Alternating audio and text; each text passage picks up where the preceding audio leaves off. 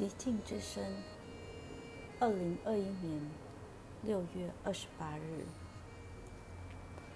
妈，妹妹偶尔会跟我偷偷抱怨妈妈冷酷无情。这二十年来，她从来没有听到过妈妈提起姐姐死亡的事。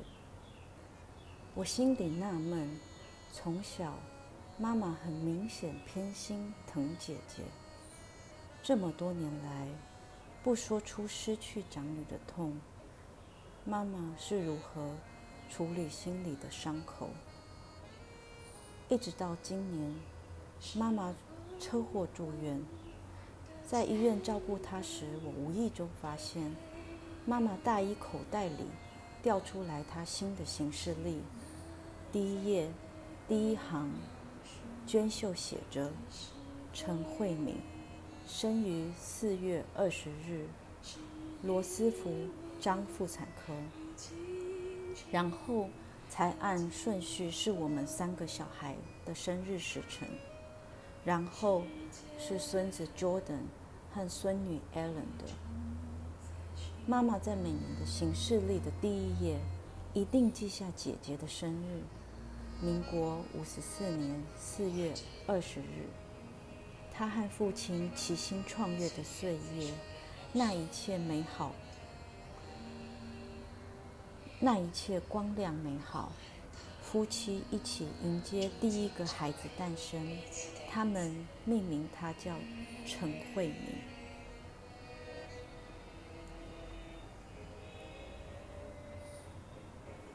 我交往过一个极爱猫的男孩，告诉过我一个故事。他养的母猫生了三个小猫，其中一只小猫生病了。一开始，母猫每天急着绕着主人跑，时时刻刻要它去帮小猫喂药。几天之后，任凭它再怎么努力，小猫还是没能救活死了。男孩十分自责难过，他告诉我。他发现母猫完全不理死去的小猫的尸体，只专心照顾活着的两只小猫，不像前几日一直在主人身边喵喵喵喵叫。他亲手埋葬了小猫，心情十分低落。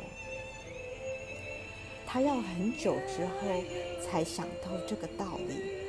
母猫只能照顾幸存活着的小猫，那是动物能够生存下去的本能，很残酷，但这就是动物世界的原则。